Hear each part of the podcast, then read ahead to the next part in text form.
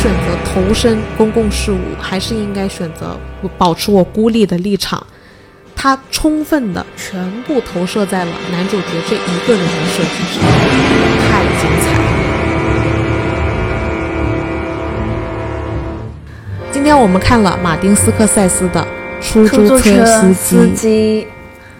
嗯。这部电影讲的就是在越战结束后，男主是作为一个退伍的军人回到城市里，成为一个出租车司机。然后他在这段期间也是一个呃比较脱节。迷茫的状态，然后看到了社会上的种种不公，然后慢慢他突然有一个目标，说希望通过刺杀总统候选人来完成自己所谓找到的可能他所谓的事业。然后他发现失败之后呢，没想到遇到了一名厨妓，然后他血洗了这个卖淫的窝点，在影片的最后竟然被媒体描述成英雄，就是这样的一个故事，总结的干净利落呢。嗯。先浅聊一下你对这部电影的感受吧，因为我个人对，呃，导演本人是没有特别大的兴趣啊。哦，所以当当时我是 对，所以当时我是因为啊小丑那部大家都说很火，然后呃就是评论两极化，但是另另一方面很多人都在说他是，嗯还不如去看这一部，所以当时我是看完小丑之后去看了这一部出租车司机。哦，然后我觉得，对我，然后我就觉得，嗯，我觉得这才是就是小丑想要表达的，但是有的没有表现出来的，对他一呃，包括男主的这样的一个人物形象，然后还有故事的内核，我觉得这个才是小丑。我很赞同哎，嗯，而且事实上，那个小丑就是致敬了马丁斯科塞斯的三部电影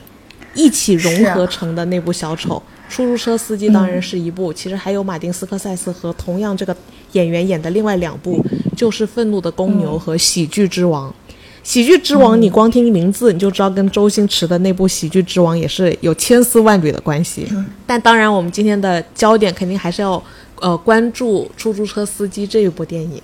嗯，我第一眼看他的时候，我真的觉得很王家卫耶。呃，对。呃，应该是，应该是他和他和王家卫都有就是戈达尔的影子，对吧？哎，没错没错，因为我们不是才看完《蓝莓之夜》不久嘛，嗯，所以当时马丁斯科塞斯这部出租车司机一开场，就有股浓烈的王家卫的味儿，是，是的，那种城市的灯红酒绿、霓虹灯看不清楚的镜面反射，嗯，那种人与人之间的疏离和迷离，嗯。他在用人的感受来解释城市和这个时代，嗯，这件事情也很王家卫，嗯，当然，嗯，他他就感觉没有王家卫的电影那么文艺，而是更传统黑帮那个方向走一点，就有点旺角卡门那个感觉。对，我觉得这个就是东东西方人对这个表达的不同吧，是。他们感觉更多的是要宣泄出来，对不对？是，就是我，我觉得我为什么喜欢这一部，而不喜欢《燃烧》？我我觉得也有这个原因，就是我今天回想了一下，我为什么不喜欢《燃烧》，就是很明显的，就是这两种的啊，无力也好，愤怒也好，是两种不同的外化形式。但是我就觉得，我是更偏向，我更喜欢这种，就是还是表达出来了，哪怕对。对，就是我尝试，就是我尝试用各种方法，我想过用各种方法，然后我表达出来。对，但是结果不是一样的吗？嗯，不是都是无力和矛盾吗？这个是个矛盾的人，这个是我们这一次的终极主题。是啊，是的，我觉得，嗯，将近呃四十多年前的电影。我那天再看一遍，还是觉得真的没有一个费镜头，没有一个多余的表情。嗯，是的，关键是男主角也太出色了，我的个天！对我真的，他当时还那么年轻，但我真的深深被他的表演打动了。但我其实没有被小丑的表演打动。是是是，我感觉到这个片只有男主一个主角，其他全部都是配角。然后，呃，主视角就是他看到的，就是观众所看到的，所以我们能更能感受到他的这个变化，更能理解他吧。没错，你有没有觉得这部电影是趴在你的脸前眼前拍的？有好几个镜头移移过去，我都感觉我都快撞进警察的胸里面了。对，就是他那个视角特别靠近，特别大特写，就一直凑的离你巨近的感觉，就没有那些宏观大场面那种可以让人喘息的那种。更空旷的视角没有，整部片都是镜头怼在所有观众的眼前和主演的眼前，让让观众和主演之间的距离几乎像脸贴脸一样的看完了这部电影。是，对男主角感同身受的感觉，我觉得跟他这种超近的视角、镜头语言是很有关联性的。嗯，如果是一个脸上很没有内容的演员，如果那么近一直趴在这个演员脸上，可能会很厌恶。但是这个演员却让这种超特视角显得他极具魅力。嗯，这个演员也太值得了。他为了这个角色，他真的天天去开出租车车，在他筹备。对他好像，对他好像开了三个月的出租车拍这部戏。对，之前好像。而且他每天开足十二个小时，为了演这个角色。也就是他真正要上戏的时候，他都不需要非常刻意的表演。出租车司机人这样子的一些特性，他根本就已经试了，他根本就已经试了，所以他流露出来的一些状态好自然和很很真实，就怎么说呢？真的很让人佩服他的对于表演的这种态度。嗯，OK，那我们正式开始梳理一下剧情吧。好的，男主呢，因为他是刚刚退伍回来应聘出租车司机的，嗯，所以他其实。嗯，有一点迷茫和想要融入这个新的社会秩序的这样的一个状态，然后再加上，嗯，其实，呃，影片也有告诉过我们，他其实是会有一些战后的一些创伤的一些症状，心理上，就麦克白，嗯，哦，所以，所以他也存在一些，比如说失眠啊、睡不着啊什么的，然后不知道自己就很迷茫。然后他的同事也都也都会笑他没有别的生活，他除了开车没有别的生活，他也不知道去哪儿。是，因为他，呃，失眠，然后他就他就依靠可能去看一些 低俗电影，就是色情电影，然后包括什么写日记啊什么的，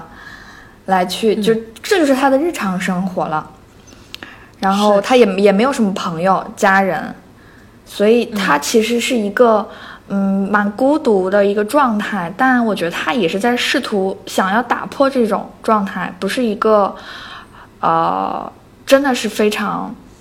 迷茫的颓废，对颓废的。直到有一天呢，男主遇到了一个女孩，让他很心动。这个女孩呢是当时啊总统大热候选人办公室的一个呃工作人员，然后她就是。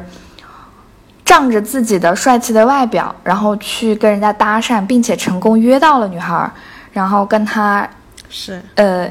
约了两次会。是第一次约会，两个人发他就呃其实女孩就有发现，首先说他是一个非常矛盾的人，然后另另外一方面发现他是会有点跟当下的社会脱节，跟他聊当下的很很很火的歌手，他不知道。然后跟他聊很多事情，就两个人完全不是不是一个频道。然后第二次约会呢，他居然带女孩去看一个色情片。为什么？为什么？为什么带他去看色情片吗？对，好，这个为什么我们当然可以待会等你讲完这一段，我们再来聊。嗯。然后这个女孩就气走了，然后气走之后，他又苦苦的给人打电话赔礼道歉送花儿，嗯，然后没有没有没有后话，就完全就直接就黄了，这段关系就黄了，彻底凉凉，彻底对，就是有一种他好像发现了生活有一点点乐趣，好像原来我好像可以拥有一点爱情，没想到这个爱情还没有降临就已经破灭了。其实这个女孩子就是典型的社会精英的样子，非常融入社会，社会就是她，她就是构建社会的一份子，有点精英上层那味道，然后工作也特别体面，整个人的状态也跟这座肮脏的城市显得是一道亮丽的风景。嗯，男主角呢，他因为一直说他觉得自己是不能封闭的，作为一个人是个社会性动物，人是不能封闭的，是，所以他对，所以他对这个女孩子的这个他女神的向往，也是他对有秩序、嗯良性、精英上层般的社会向往的一个象征。但是在这样子的象征下，在他们第一次约会的时候，你就可以显现这种阶级差的一个矛盾，就是他们俩的笑话是聊不到一块儿的。嗯，就是鸡同鸭讲，牛头不对马嘴。它里面提到了有一个小的细节，就是提到了一个叫 organize 的问题，嗯就是呃，因为女的，因为他提出说想为这个女的打工嘛，然后他们是一个社会组织嘛，他们是要组织好这个组织的。然后男主角就开玩笑，他说他自己的生活呃组织的很差，结果他的他对坐在他对面的这个像女神一样的人，其实是听不懂他的梗的。因为在后面的海报上还出现了，因为他在家里也贴了很多这个呃总统大热的候选人的海报在家里，然后其中也有提到了一个 organize 这个词，organize 这个词他当时写的时候呢，是把前面的 organ 和后面的 nice 分开，然后 nice nice 呢就是像像歪七扭八的一样，就是 organ 是正常的正工整的书写，到了 nice 就好像下滑了。那其实 organize 这个 nice 的拼法里，s 一结尾的其实是英式英语的 organized，然后在一结尾的其实是美式英语的 organized，但它在这里讲的很明显是美式结尾的 organized，它乍看跟英式不一样，但其实骨子里也不见得那么没有，也不见得是那么的不一样。我觉得这是它这个梗的一个来源，这个待会我们会在稍后再更详细的展开。所以我觉得他跟这个女的不是一路人，但他又向往。但是我就在想，他为什么非得？他如果向往的话，他为什么不能配合的更好？他为什么非得带这样像圣女一样的女人去看色情电影呢？一半一半的矛盾体嘛，就是我一半是很矛盾的，我觉得我喜欢看色情电影，然后同时我又喜欢高尚的你，他觉得这不是矛盾的。对，就是对不对？就像他，对，就像他觉得，我觉得他没有想到，就是他没有想到会觉得说，嗯，会冒犯到别人，他没有想到这一层，他只是觉得我看这个很好看，我平时就看这些的。OK，我觉得他平常只能看这个的原因，是因为他是开午夜场的嘛。嗯。午夜场是不是已经没有正常的也只有这个电影。播放，也只有这个电影，所以渐渐的他的生活中就只知道这种电影，而不知道白天的电影了。就是单纯的想把我自己喜欢的东西分享给你，对。这样的话对。对。嗯，那跟这个女孩吹了之后，有一天又载客，刚好载到了，就是也就是我们刚才说的这个总统候选人，热门候选人。对，嗯，然后在这里呢，两个人就在车上展开了一段对话，就是一一个很官方的对话。那这个人就会问他，就你觉得这个城市怎么样，或有什么什么问题？嗯啊，他他就会，嗯对，很有意思。他他会先先一开始他会他会犹豫，就会觉得说也没有什么要表达的。最后呢，他又说了一段话，他看到的这个社会是非常肮脏的，就是嗯各种阴暗面都会被他看到，有一种比较消极的一个状态，希望说他就是他身后的这个人能够拯救这个城市。当然，人对方也就是也就是客套官方非常官方的回复了他而已。但我觉得这这个问题反而是把他给问住了，好像问到他自己心理上。嗯，所以他第一次见到这个总统候选人的时候，其实正好是他们俩还没吹的时候嘛。嗯。然后他，所以他一开始展现出来的，因为他当时还在对刚才那个像是呃圣母一样、天使一样的女神，还怀抱很浓郁希望的时候，他就表现出，哇，总统，我是你的忠实粉丝，我一定很支持你，呃，你一定会当总统的，就我一定会全力的帮你拉票，因为我是你的支持者。对，嗯，然后这里才衔接了刚才总统问他的那番话，就关于嗯。证件的看法。然后这件事情，我觉得对于总统来说也是，呃，很虚伪的听懂了的样子，嗯但其实是、也是牛头不对马嘴的。这里，嗯，对，是的，他们分了之后，他就要刺杀总统。他会觉得说，嗯，也许我该做点什么，就是可能总统做不到的事情，要不就我来做，所以我首先需要干掉总统。哎，这个非常蝙蝠侠氛围嘛，黑暗骑士。对，对，干掉这个候选人，然后呢，他还非常非常有计划的去健身，然后呢，去挑选他的武器，并且提前到现场踩点，也是意料之中的事情。刺杀以失败告终，然后他成功溜了。啊，嗯，哦，然后没想到总统那个候选人没有杀到，先杀了一个这个这个小毛贼，然后还还好人小个毛贼。还好商店老板掩护他，所以他就溜了。嗯之所以会先把他先安排他在刺杀总统前先刺杀一个黑人，这里到底意味着什么？我觉得很有意思，因为他其实在这部电影中，本来他身边都有一些黑人司机朋友这样子的东西的，但直到那一天晚上，其实那一天晚上是几件事情交错。首先呢，就是他女神不要他了，彻底跟他闹掰了。然后他很失意的坐在车上，结果就遇到了一个乘客，那个乘客就是由马丁斯科塞斯导演自己本人饰演的一个角色，嗯。跟他说：“你看到楼上那个人影了没？那个人是我老婆，但这里不是我的家，我的老婆出轨了，绿了我。最重要的是，绿了他的是个黑人。”嗯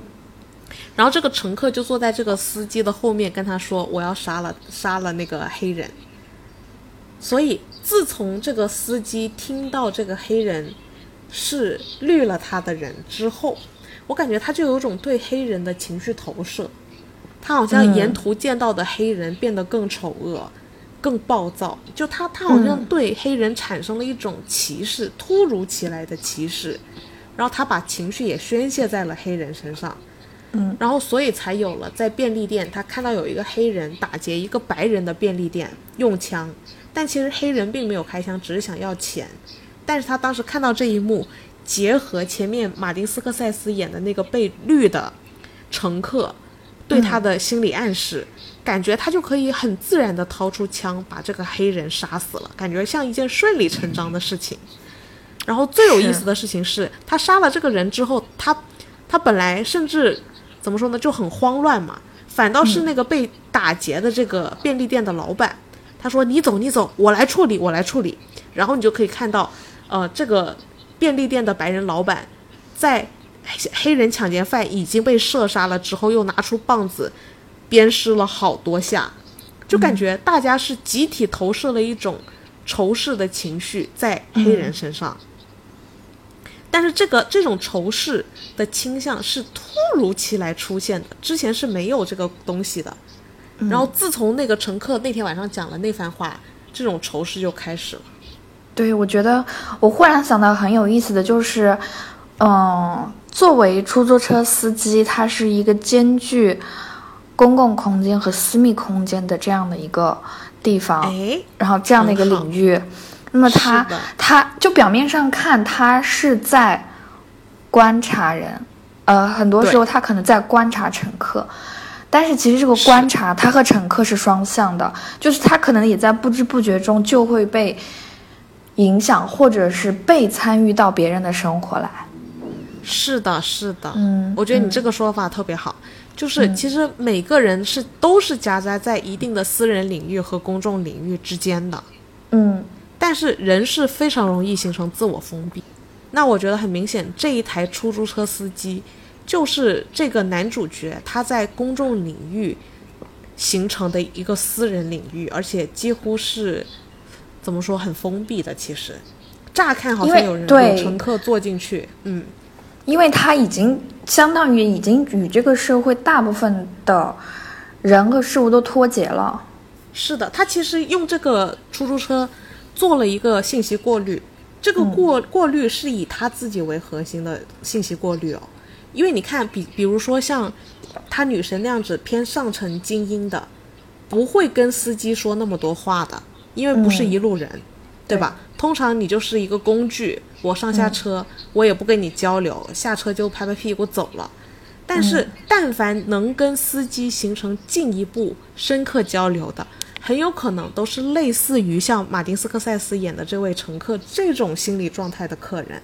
嗯但是我觉得这里的信息过滤会导致这个出租车司机进一步的认为，你看，只有跟我像的人才是不是冷漠的人，才是有情感的人，而那些不跟我交流的人，他们是冷漠的人。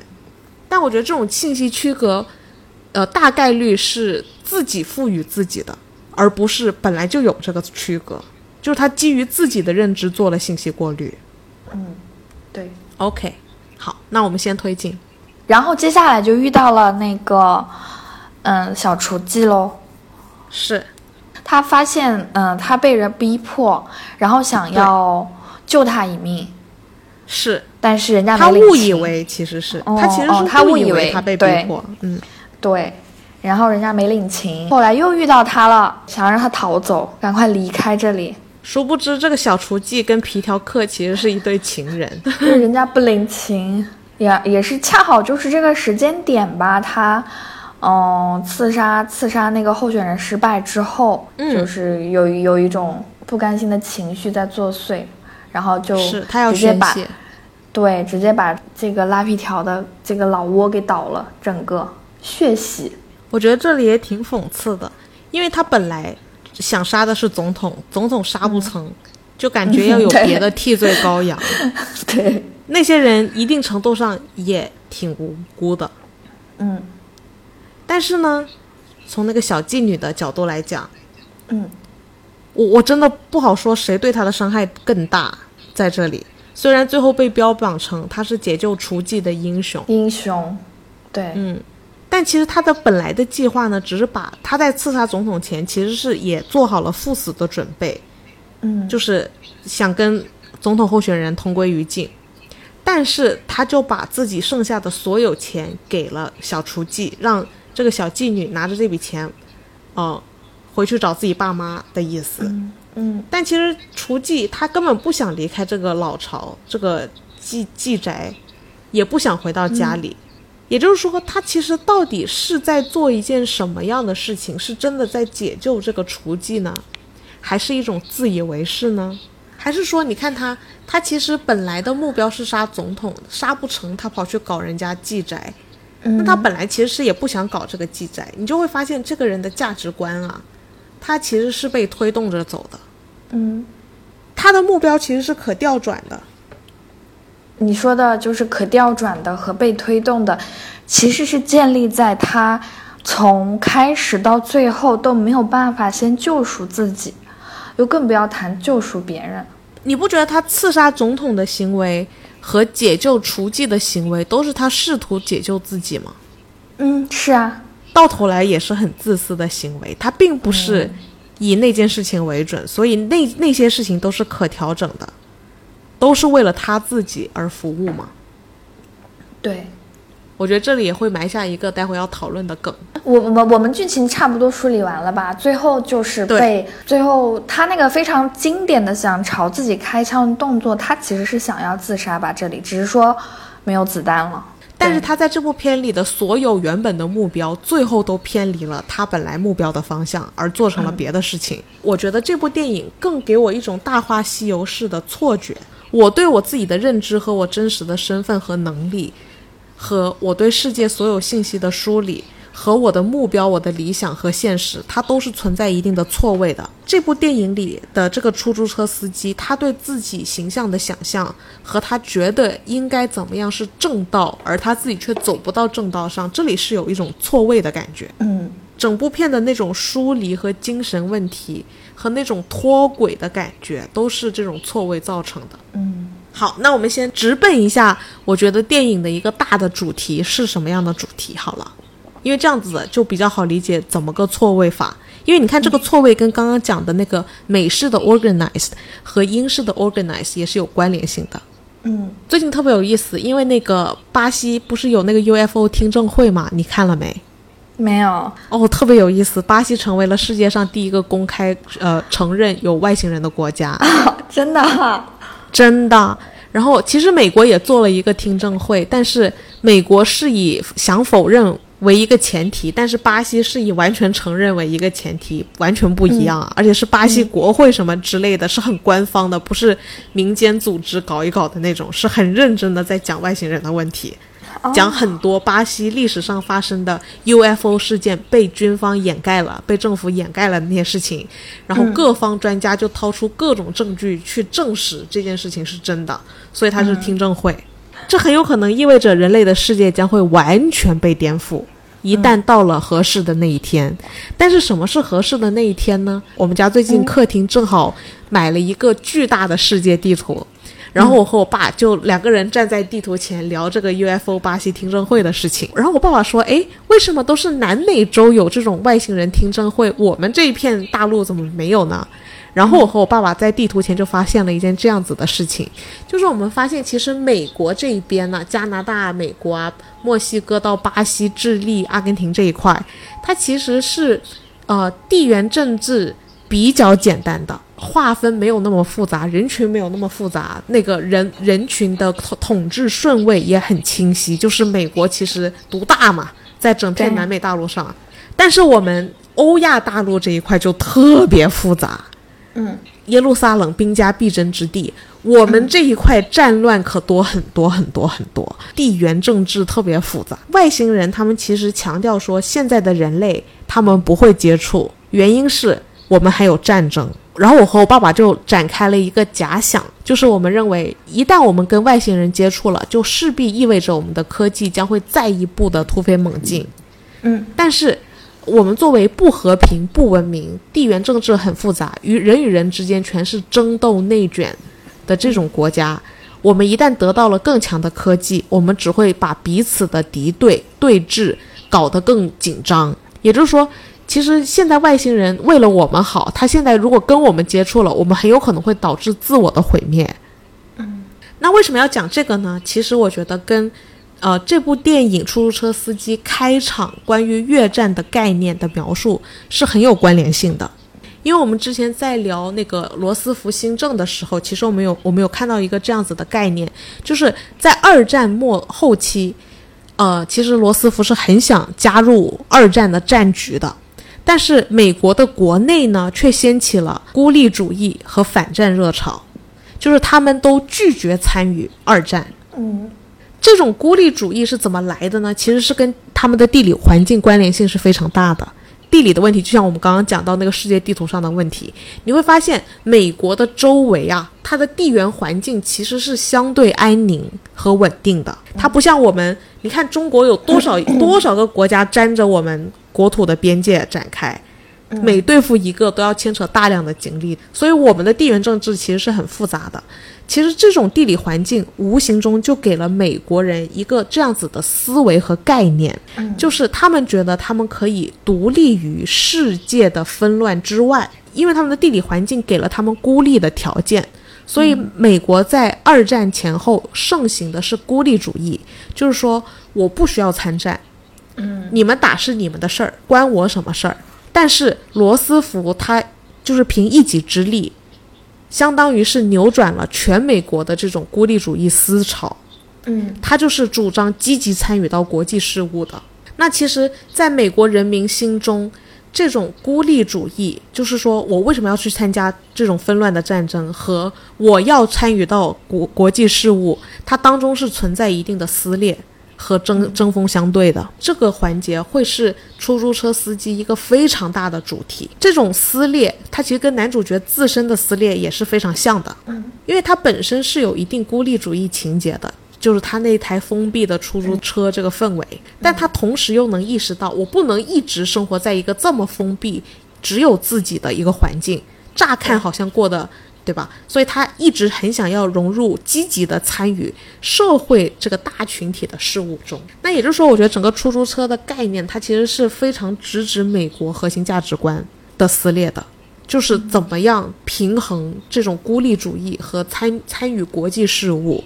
那就是在罗斯福前后已经出现过的一个矛盾了。那我觉得越战其实是把这种矛盾推向了一个高潮。当年有一个天降罗斯福嘛。罗斯福新政拯救了美国。罗斯福当时上任的时候，他不是说，如果我没有成功的逆转经济危机，我将会是美国最后一任总统吗？因为当时美国几乎已经崩盘了，他的经济危机，但他非但扭转了经济危机，还导致美国在二战中扮演了巨大的角色，甚至在那一场二战之后变成了世界霸主的地位，其实就是通过罗斯福转折的。其实这里同时在转折的也有这种孤立主义和这种积极参与到国际事务的一个这样子的思绪上的变化。罗斯福很聪明，他其实打了一个这样子的旗号，就是我本来是不参战的，谁叫你们日本偷袭我们的珍珠港？他当时就利用珍珠港这个事件，激发了美国本来很是孤立主义的人民的情绪，就是我们得参战，我们再不参战，我们以为我们能真的孤立在这个社会之外吗？其实当时这个事件也有很多谜吧，因为很多人分析说罗斯福其实是知道日本要偷袭珍珠港的，他放任他们偷袭，他才能利用这件事情激发美国人，激发他们不要再孤立主义，他才能对他后面的策略和部署能配套嘛。嗯，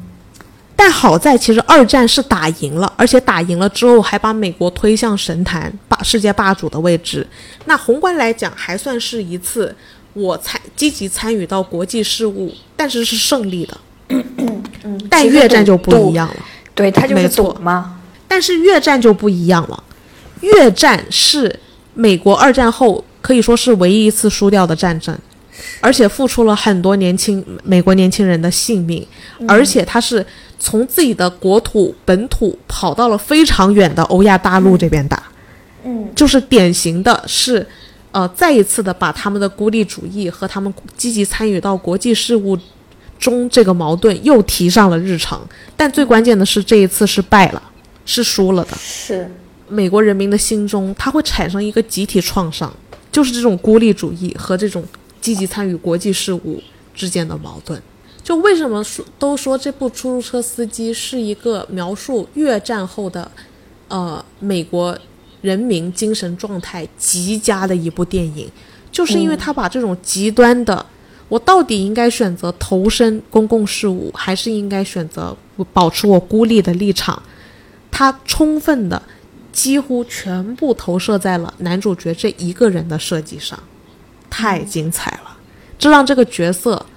他能引发特别多美国人的共鸣。嗯，但是据说这部电影呃拍摄之后，是真的有人跑去刺杀总统，为了效仿他。是是的，还有人跑去直接跟编剧说：“你怎么知道我的故事的？你怎么拿了我的故事？” 但但他的意思就是，他这部电影在美国人民心中实在是太引发共鸣了，几乎把每个当时生活在这样子政治形态下的每一个美国人民的心声都表达了出来。嗯，所以我觉得，如果基于这样子的一个前提，再去看这部电影关于男主角的撕裂，我觉得我们可以更好的理解他撕裂在哪里。嗯当这个男主角遇上他女神的时候，他是把她视作一次机会，但其实他女神很明显就是一个对正常的生活还怀抱着非常充分的希望，嗯各方面都特别体面，所以我觉得一点都不难理解他们之间的牛头不对马嘴，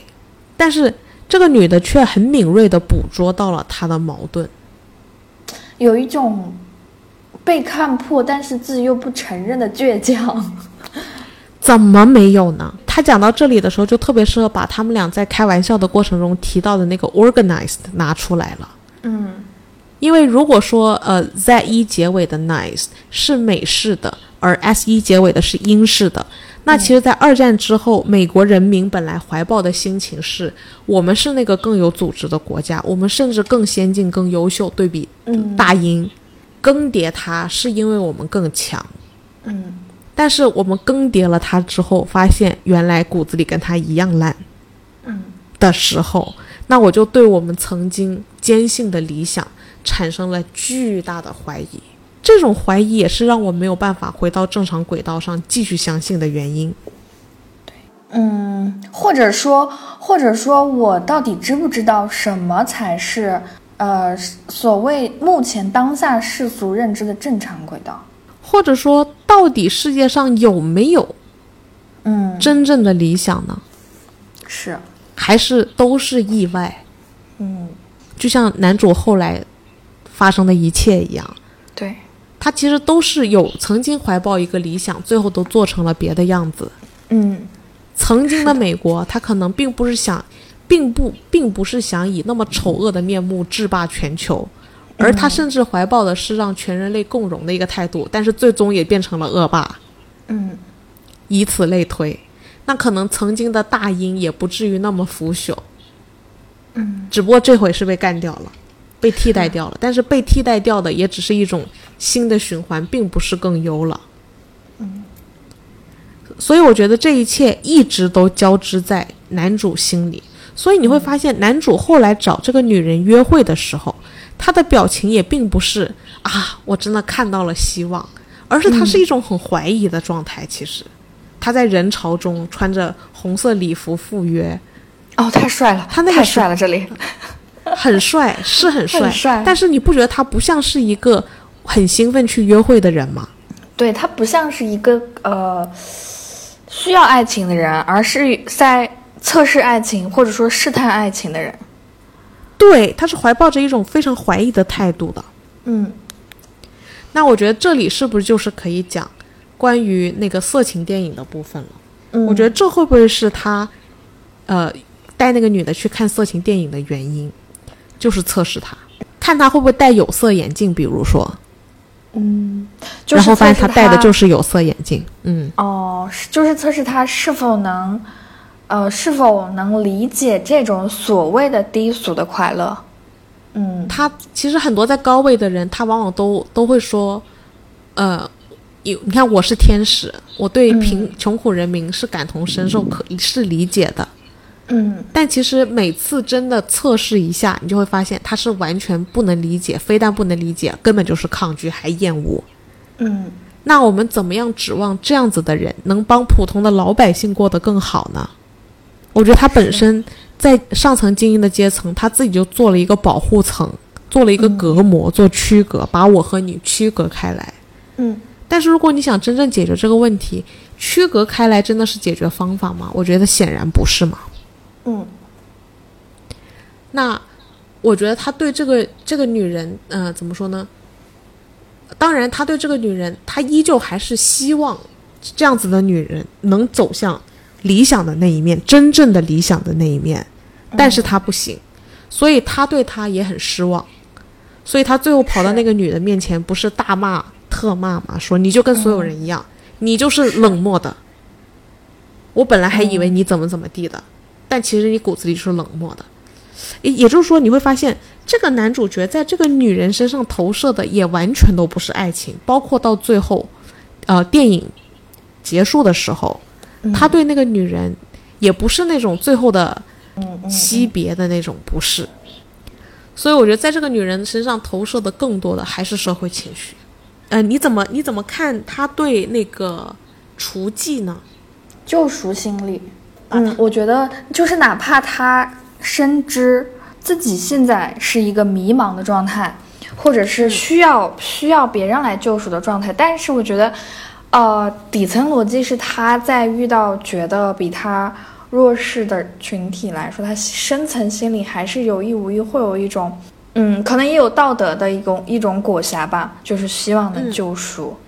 他其实靠近他女神，是希望他女神有机会救赎他。嗯，然后他把他这种渴望被救赎投射到了那个雏妓身上，哪怕厨妓本身，他从他的角度来讲，就从他认知的角度来讲，这个雏妓并不觉得自己需要被救赎。其实，嗯甚至如我刚才所说，我觉得他在他面前杀人这件事情，可能对他的心理创伤造成的严重性，可能也不输于他被人骗去当妓女。呃，可能大部分的人在当下，也许遇到了一个可能就是碰到了一个这样的处境，可能确实是也会救赎，但是大部分人他是言语上的劝诫，他是不需要投入的，他是没有什么成本的。但是男主他因为揉杂了就是个人的情绪，所以他一定是要付诸个人行动的。没错，嗯男主是有一个优点的，就是他作为曾经，呃，在部队里待过人，他是有那个非常果断，能够就是立刻去刷新计划、去执行，执行力非常高的人。就是他一路上在求救不同的人，包括他不是中间还有一段求救他的同事嘛？但是他同事完全就是一个摆烂的同事嘛，不是说，嗯，这个世界都完了，我们都完了，反正我们迟早有一天都会完，就大概是这样子。我觉得他一一直在向身边他能接触到的人求救吧。但是同时，他因为有这种强烈的求救态度，但是他又遭到了他本来要求救对象的否定，嗯，就是包括那个总统所谓的总统候候选人，嗯，和他的这个女神。因为他本来对那个总统候选人的期待是他对他女神的期待，嗯，当他对他女神失望了之后，也自然投射成了对这个所谓总统候选人的失望。对，嗯，最应该、最有资格、最能够帮到他的人都没有作为的话，他就决定自己作为嘛。所以我觉得很明显，在雏妓身上，他投射的也就是对上层的失望和不作为，嗯，然后把它。变成了一种我要作为，我要作为，又陷入了一种自以为是的要作为。嗯，他又一定程度，对，又等于了他的上层。嗯，他又等于了他厌恶的那些精英上层。嗯，也等于了我本来说我要做到的事情是这个，最终我都做不到，做成了别的样子。我本来想要做的事情是这个，但我最终都不可能按照我想要做走的这个方向做到，我会做成另外一件事情。嗯，然后这件事情就跟我一开始承诺的是大相径庭的，嗯，那同时甚至是把一件本来理想的事情会搞成一件恶臭的事情，嗯，哪怕可能最后历史还给我证明，但是也改变不了他骨子里的恶臭，就像美国替代英国这件事情，就我觉得都是串联起来的。我觉得他，嗯，在这里我想到一点就是他其实一开始他是。觉得认知到自己脱离了正常的生活轨道，想要回到正常的生活轨道，呃，重新融入这个社会，但是就就就跑偏了。是呀，你不觉得听起来就很像美国吗？美国在罗斯福二战期间积极的参与世界呃世界事务一次之后，我还能回到孤立主义吗？嗯，我回不去了也。嗯，那我就只能顺着往前走。结果我发现我又做不成了，然后我又回不去孤立主义了，那我无形中不就被架到这儿了吗？所以男主只是说，呃，其实是大部分人脱离轨道的人当中的被逼疯的代表，而其实对。更更多的人只是说他表面用所谓的啊体面在维持着正常生活而已。没错，就像美国一样，嗯。就像曾经的大英帝国，或者说现在很多所谓上位的政治统治体，嗯，我觉得可能他们骨子里都逃脱不了这种问题，就是说我本来的目标是好的，然后就走歪了，然后就走崩了，然后我还回不去了，然后是，嗯，然后我觉得这里就要再关联起那个他们这个总统在竞选的过程中一直不断的强调。We are the people，嗯，我们是人民。你觉得这句话和我们在英国病人里面讲到的“我们才是真正的国家”，嗯，就都很讽刺啊！你的你的人民，你的人民就是你割了一一一寸又一寸的韭菜。是的，你无非就是想利用。这样子的口号，你这个不听，对对，你这批不听话，我割掉长新的嘛，新的一定会听我的话嘛。你虽然打着你要为人民好的旗号，但是眼前就有一个你需要帮助的人民，你就不会选择帮他，你还要隔绝他。嗯，你连他真实的面貌都不愿意看，你怎么帮他？我觉得这些问题都是，其实也是小丑，也是这部电影的导演是在提出来的一个角度。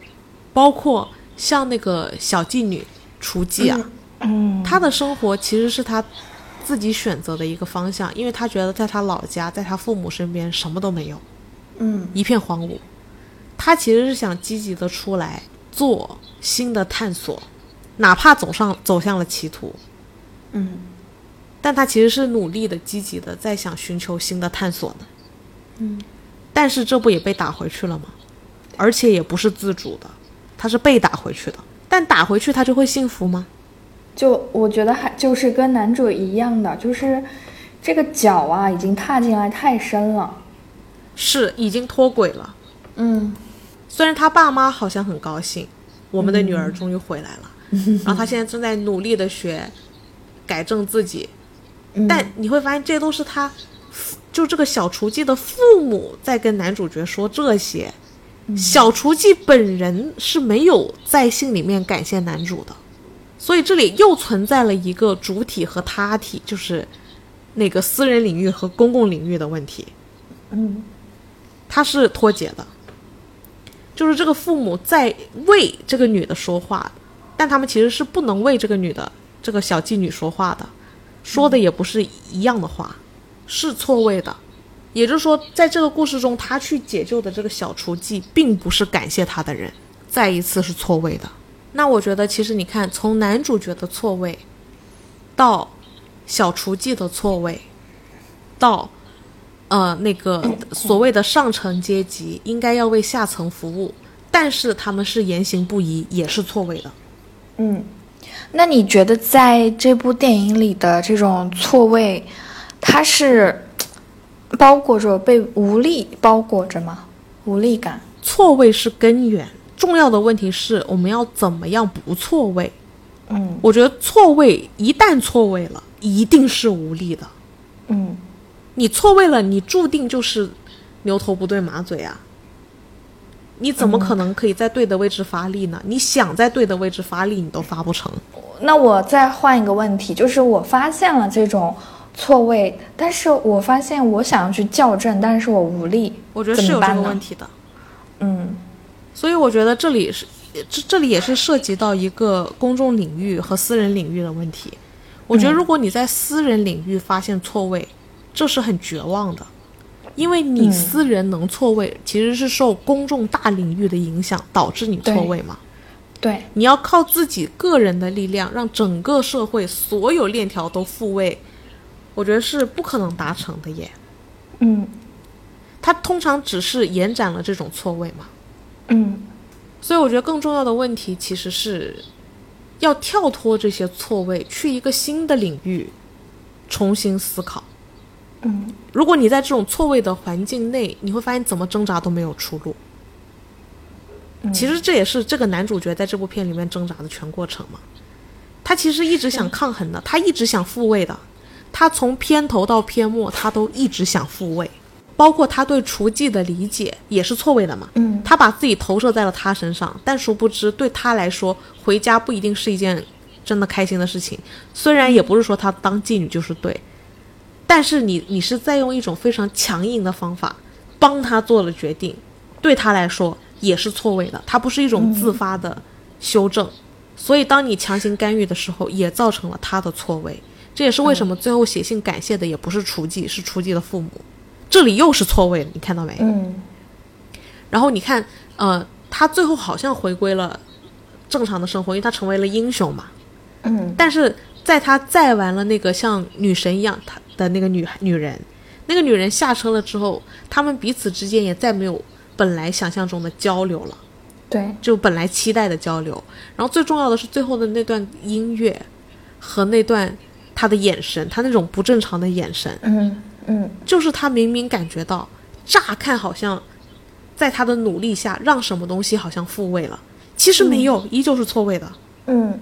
所以他最后的状态其实又回到了片头，又想开始校正，但是怎么校正都校不正，又开始进入了错位的循环。嗯所以你就会发现，其实男主角他的想法，他骨子里是很单纯、很善良，甚至是正义，甚至是有理想的。是，他一直想要做的，无非就是复位的事情，但是最后做出来的全都是进一步错位的事情，然后什么错位都没有能扭转，甚至加剧了错位。我对他的无力感来源于他是一个被时代淘汰的人，但是他挣扎过最终他还是会被时代淘汰。就是我看这部片的无力感在于这儿。所以他其实在用人，就是对一个人精神的描绘，讲了整个时代的问题，嗯，社会结构的是的问题。是的，然后他们，我觉得他在这里其实有一个小梗，是这样的，就是那个在上层阶级的那个女的和她的办公室同事，不是有讨论一个手指能不能打着火柴吗？嗯嗯，对。然后最后他在杀房东的时候，不是先崩了他的手掌，两个手指，哎，一个崩了两个手指，是不是？应该就是把它崩成了只有一个手指。哦，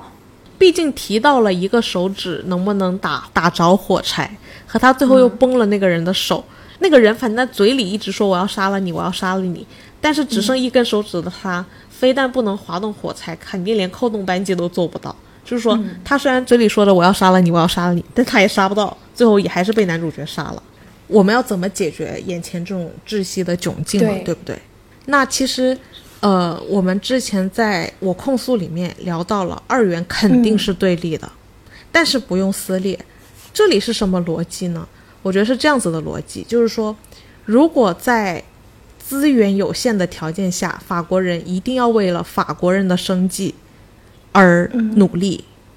这里我觉得已经没有犹太人挣扎的空间了。你还想在这样子的前提下，希望争取到更多的条件，是痴人说梦，是一件不可能可以达成的事情。而且你一旦想试图在这方面更进一步，它只会导致进一步的错位和进一步的仇视，它会加剧这个问题，它会加剧这种错位。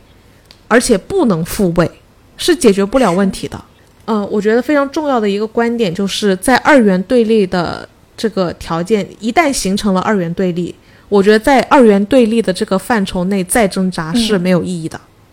只会越来越对立，而且不会找到平衡的方法，彻底跳出这种二元对立的情境。比方说犹太人选择复国，他就是要把犹太人这个种族。抽离出这种资源争夺，以一个国家为中心的，他要离开法国的这种环境，创造自己全新的环境，他才能摆脱被欧洲人持续的仇视和持续的对立。嗯，以此类推，就比方说，我觉得在很多婚姻观的撕裂、性别观的撕裂下，我觉得在这个性别条件范畴下，婚姻。基础条件范畴下，你去争论和优化其实是做不到的，你只是会进一步的造成进一步的分裂，进一步的撕裂和对立，有且只有彻底跳脱，对，到一个全新的领域。我我突然想到一个，就是这两天真实的案例啊，就是嗯呃，昨天跟那个阿三聊啊，他突然就是跟我说，他说就是他前天哎，昨天我们是昨天看电影对吧？嗯，然后他当时给我打语音，我没接到，我说怎么了？然后前天前天前天对，然后他他说我说怎么了？他说他就是一个人吃饭的时候，就吃到了一个同样的一道菜，就是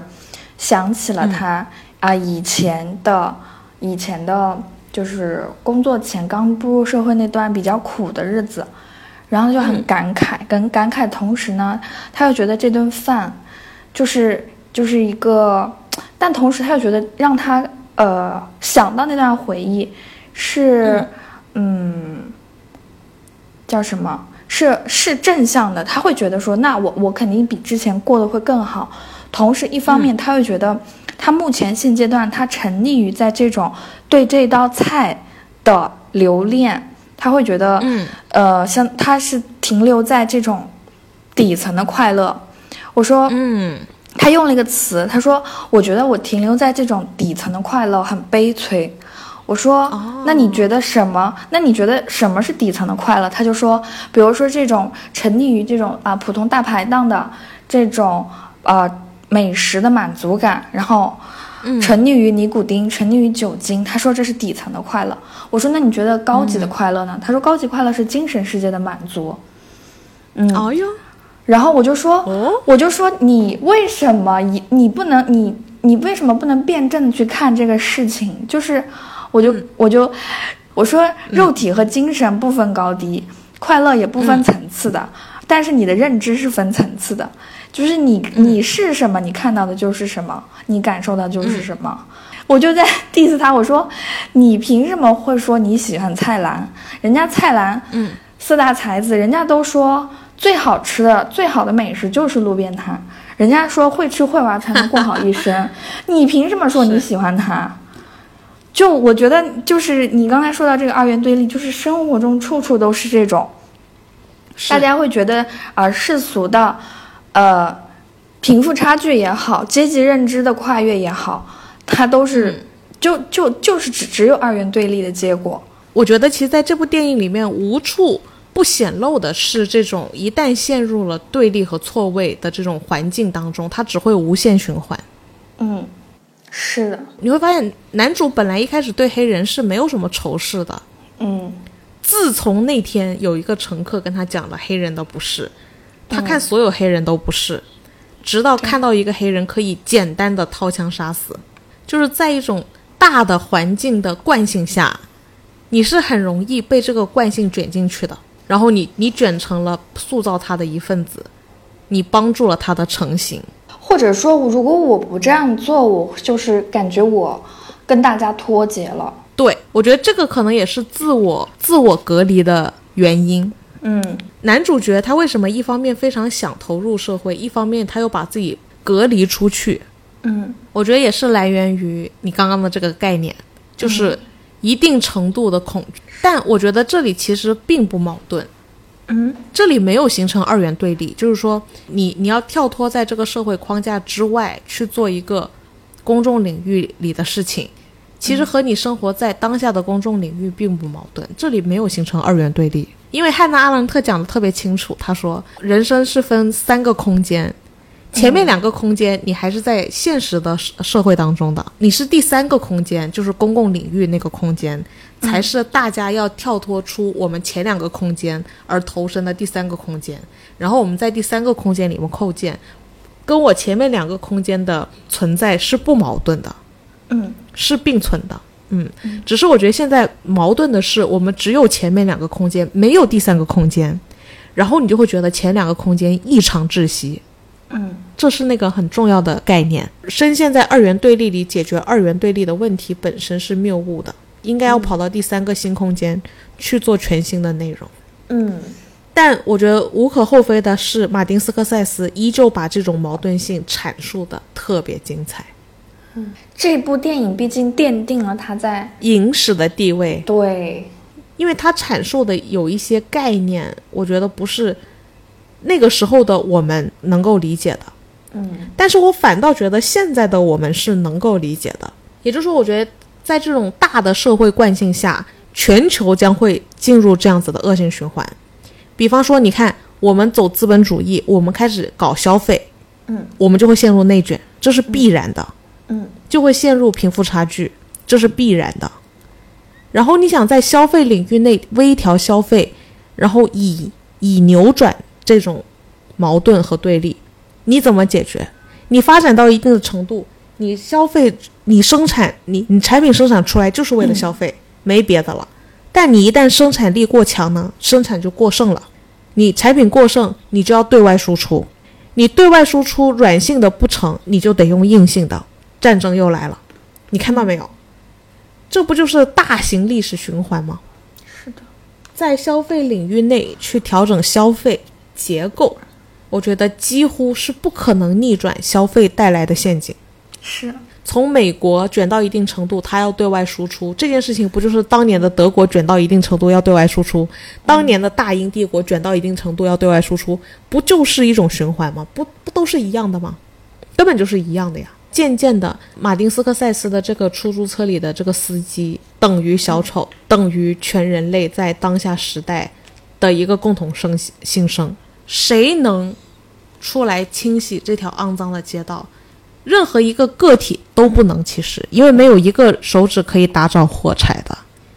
好，那我们就下周再见啦下周啦，见，拜拜。拜拜。